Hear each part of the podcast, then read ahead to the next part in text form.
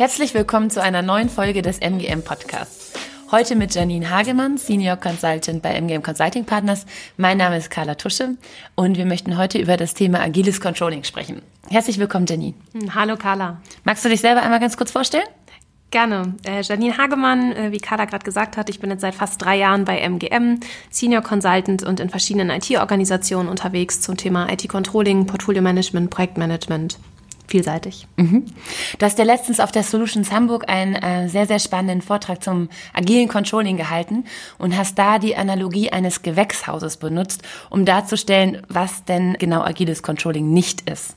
Und darüber wollen wir heute noch mal ein bisschen sprechen. Sehr gerne. Vor welchen Herausforderungen stehen Unternehmen zurzeit denn im Controlling deiner Meinung nach? Beziehungsweise wie hat sich das in den letzten Jahren verändert? Ja, Controlling ist typischerweise eine Funktion in Organisationen, die schon viele, viele Jahre existiert und die sich relativ wenig weiterentwickelt hat in den letzten Jahren.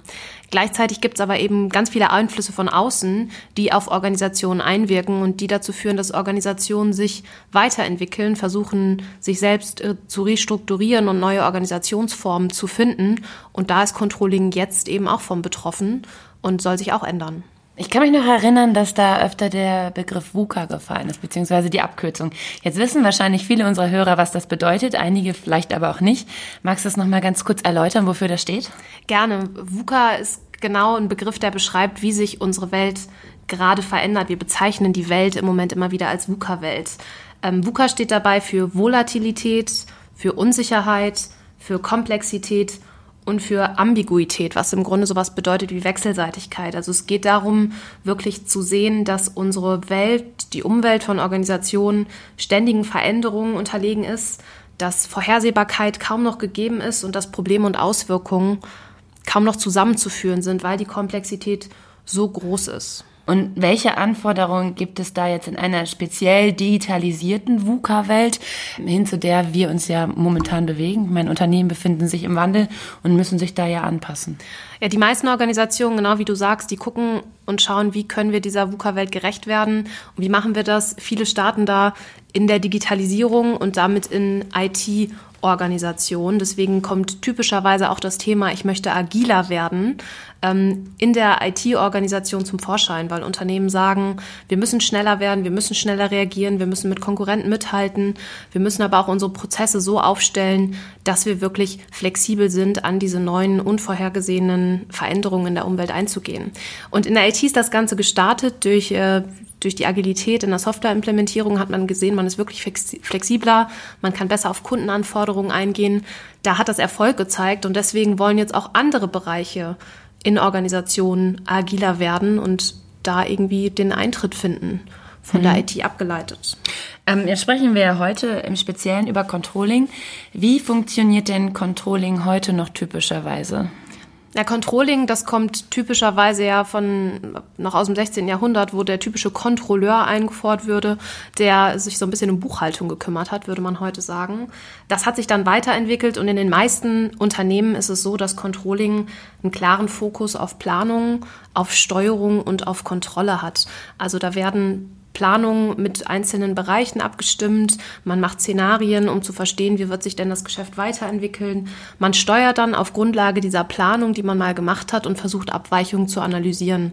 Controlling will typischerweise schaffen, dass man relevante Informationen im Unternehmen zur Verfügung stellt, damit gute Entscheidungen getroffen werden.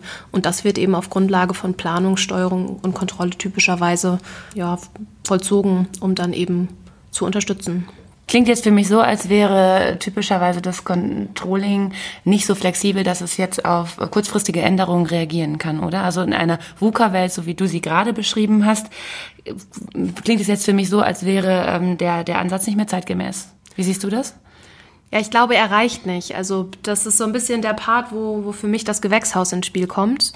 Denn ich glaube, wenn Unternehmen diesen ganz typischen Ansatz haben und nur planen und nur steuern und nur kontrollieren, dann machen sie im Grunde nichts anderes, als ihr Unternehmen gedanklich in ein Gewächshaus stellen. Denn was macht ein Gewächshaus typischerweise? Ein Gewächshaus limitiert die Einflussfaktoren von außen und das schafft einen Raum, in dem man wirklich planen kann. Da kann man durch Wasserzufuhr Dürren ausgleichen. Da kann man durch die Fenster es schaffen, dass man Sonnenstrahlen bündet und Wärme herstellt. Also ein Gewächshaus schafft wirklich einen planbaren Raum. Und da funktioniert Controlling gut. Und da funktioniert auch dieses klassische Controlling gut. Aber meiner Meinung nach ist das ein Teil, der für Unternehmen nicht mehr reicht, weil das nicht mehr das gesamte Unternehmen befasst, sondern nur einen Teil von Unternehmen. Es gibt immer Teile in Unternehmen, die genauso funktionieren. Das sind typischerweise Betriebsprozesse, so ganz klassische, an denen man mit Planung, Steuerung und Controlling super weiter Effizienzen heben kann. Aber das ist eben nur ein Teil. Warum glaubst du denn, dass es da jetzt im Speziellen einen agilen Ansatz braucht und wie könnte dieser dann aussehen fürs Controlling? Ja, ich glaube, dieser, dieser eben klassische Ansatz, der, der richtet sich nur noch auf einen Teil der Organisation aus. Und viele Organisationen haben verstanden, dass sie sich ja auch nach draußen an den Markt gehen müssen, dass sie Trial and Error starten müssen. Und genau das ist es, was aus meiner Sicht auch dafür spricht, wo du sagst, wie könnte denn so ein Ansatz aussehen? Ich glaube, Organisationen sollten einen ambidextren Ansatz wählen. Ambidextrie, das bedeutet, dass man beidhändig unterwegs ist, dass man eine starke rechte Hand hat, die dafür sorgt, dass Betriebs- und Kernprozesse wirklich gut sind und effizient umgesetzt werden, aber auch eine linke Hand hat, die es eben ermöglicht, ähm, ganz innovativ und stark am Markt zu sein, schnell unterwegs zu sein und radikal Innovation im Grunde fördert. Und ich glaube, dieses, dieses beidhändige Spiel braucht man in dieser VUCA-Welt, ähm, um dann auch wirklich ein gutes Ergebnis zu finden. Und ich glaube, das braucht Controlling auch dass es eben einmal diesen ganz kernprozessbasierten Bereich unterstützt und da hilfreich ist mit Planung, Steuerung und Kontrolle, aber eben auch eine linke Hand braucht, wenn man so will, die eben diese starke Innovation ermöglicht. Und wie kann man deiner Meinung nach diese beiden Perspektiven am besten verknüpfen?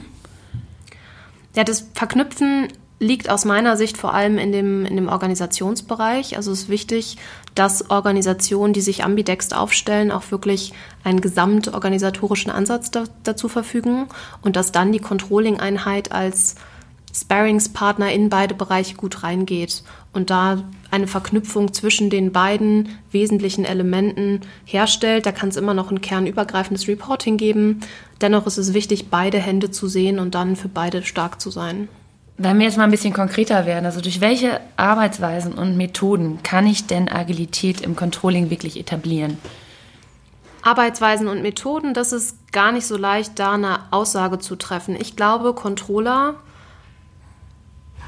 sollten ihr Mindset ändern. Von dem heute sehr stark Planungs-, Steuerungs-, kontrollierenden Denken ist es wichtig, diesen agilen Ansatz, einen kundenzentrierten Ansatz, nach außen gerichteten Ansatz im, in der eigenen Haltung zu etablieren. Und ich glaube, deswegen ist es nicht wirklich eine Methode, sondern eher in Richtung Arbeitsweise. Mhm. Da ist es wichtig, dass der Controller sich als Sparringspartner versteht, eine Haltung entwickelt, die es ermöglicht, den innovativen Kunden als, als Partner zur Seite zu stehen und denen zu helfen, dabei Innovation zu fördern und die aktiv mitzugestalten. Das ist nicht unbedingt eine Controlling-Methode, sondern eine Arbeitsweise und eine Haltung, die Controlling da braucht, um die Agilität der Organisation zu unterstützen.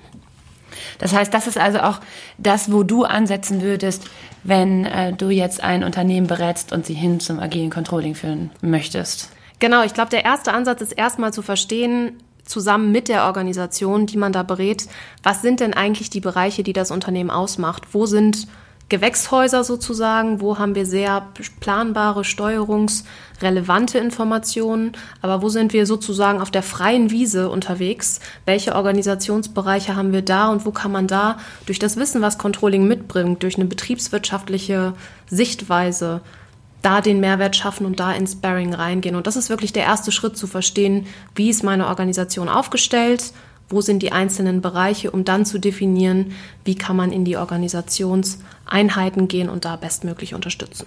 Also wenn wir dann nochmal bei dieser Analogie bleiben, weg vom Gewächshaus hin zur grünen Wiese, wäre das der richtige Ansatz? Oder habe ich dann am Ende eine grüne Wiese oder vielleicht sogar eine Plantage, auf der ich immer noch vereinzelt kleine Gewächshäuser stehen habe, die miteinander verbunden sind durch ich glaube, es ist immer. genau die Mischung. Ich glaube, es ist ein, ein großer, großer Garten, auf dem der Gärtner auf der einen Seite seine freie Wiese hat und schaut, mhm. was für Pflanzen kann ich da züchten und wie kann ich die gut beackern. Und auf der anderen Seite das Gewächshaus, was vielleicht für die Grundversorgung sorgt äh, an Kartoffeln und Äpfeln, die man jedes Jahr haben will. Und da eben beides in einem gemischten Garten bestmöglich vereint. Mhm. Sehr schön. Ja, vielen Dank für die, äh, für die interessanten Einblicke. Wir hoffen, äh, wir konnten unsere Hörer jetzt auch ein bisschen motivieren, vielleicht weg von dem klassischen Controlling hin zu einem agileren zu kommen. Du hast ja sehr schön zusammengefasst, wo man da ansetzen kann. Und wenn wir Sie jetzt neugierig gemacht haben, dann melden Sie sich gerne unter der info at mgm-cp.com. Da werden wir Sie dann mit Janine vernetzen und lassen Ihnen sehr, sehr gerne weitere Informationen zukommen. Vielen Dank, Janine, für deine Zeit. Danke dir, Carla. Und auf bald. Auf bald.